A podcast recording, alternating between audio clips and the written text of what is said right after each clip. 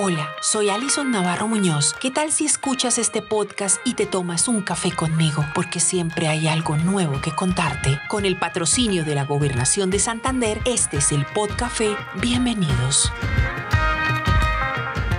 Luego de la implementación de la Ley 1448, son muchos los ciudadanos que en Colombia y por supuesto en Santander que han logrado recuperar parte de su vida luego de las secuelas que les ha dejado la guerra. Hoy en el Podcafé, la Unidad de Restitución de Tierras entrega un balance concreto de sus acciones en el 2021 y lo que viene para el 2022. Bienvenidos.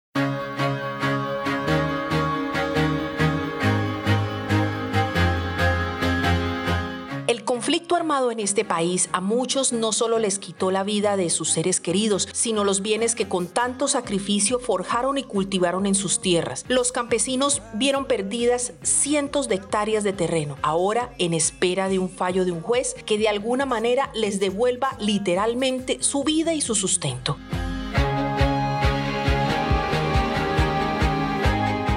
Este año, más de 45 predios fueron entregados a familias que fueron víctimas de desplazamiento forzado en los municipios de Sabana de Torres, Cimitarra, San Alberto, Barranca Bermeja, entre otros. Álvaro Julián Prada Camacho, director territorial de la Unidad de Restitución de Tierras Magdalena Medio, nos cuenta un poco sobre cómo fue este proceso este año. La Unidad de Restitución de Tierras en todo el departamento de Santander, en todo lo que tiene que ver también con sur de Cesar y sur de Bolívar, ha avanzado en este año 2021 respecto a la meta propuesta para el Plan Nacional de Desarrollo de este gobierno. Nosotros, Comunidad de Restitución de Tierras, esperamos avanzar en un 75% a final de año con corte a 31 de diciembre de 2021 de todos esos casos que fueron presentados por los reclamantes de restitución de tierras acá. Asimismo, nosotros como entidad del orden nacional y que hace la defensa de las personas que acuden a los procesos judiciales y tenemos esa representación, hemos avanzado en, en el 75% de las demandas presentadas en este año. Quiere decir que las personas que ya reconocieron o se les reconoció vía administrativa que efectivamente fueron despojados o les tocó abandonar el predio, ya cuenta con una representación judicial ante un juez o ante el magistrado de restitución de tierras. Pero en estos procesos la institucionalidad se articula para sacar adelante a los beneficiarios de restitución,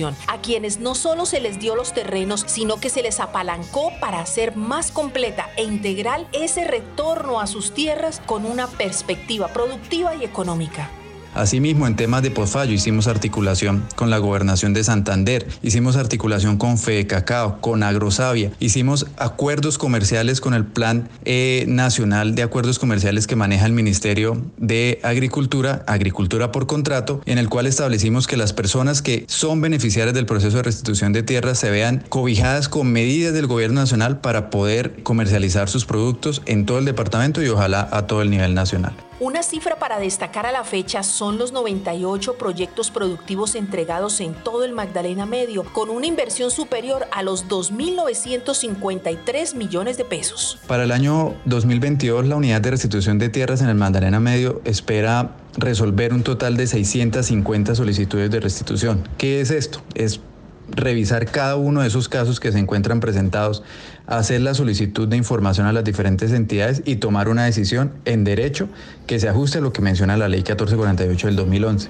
A 2022, la meta es la de seguir fortaleciendo estas actividades que han beneficiado a muchas familias. Nosotros seguiremos revisando cada uno de los casos que se han presentado ante los jueces y magistrados con la representación judicial, haciendo un proceso muy técnico, garantizando los derechos de una y otra parte en el proceso de restitución de tierras, permitiendo que esas personas que son beneficiarias de sentencia de restitución de tierras cuenten con acuerdos comerciales para el próximo año y que puedan comercializar sus productos. No solamente un proyecto productivo, sino que además del proyecto productivo que se les va a otorgar, se pueda también asimismo garantizar la comercialización de cada uno de esos productos que ellos van a empezar a producir. Los proyectos productivos han saltado a la vista y se han posicionado en la memoria económica de la sociedad porque hacen parte del esfuerzo que hacen algunas personas para ayudar a recuperar que en algún momento la vida les arrebató.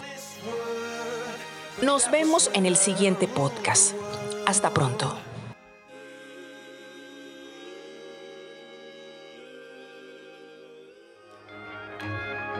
El Podcafé es un espacio periodístico que puedes escuchar cada semana a través de Máquina de Escribir Noticias o a través de las plataformas de Spotify y Anchor.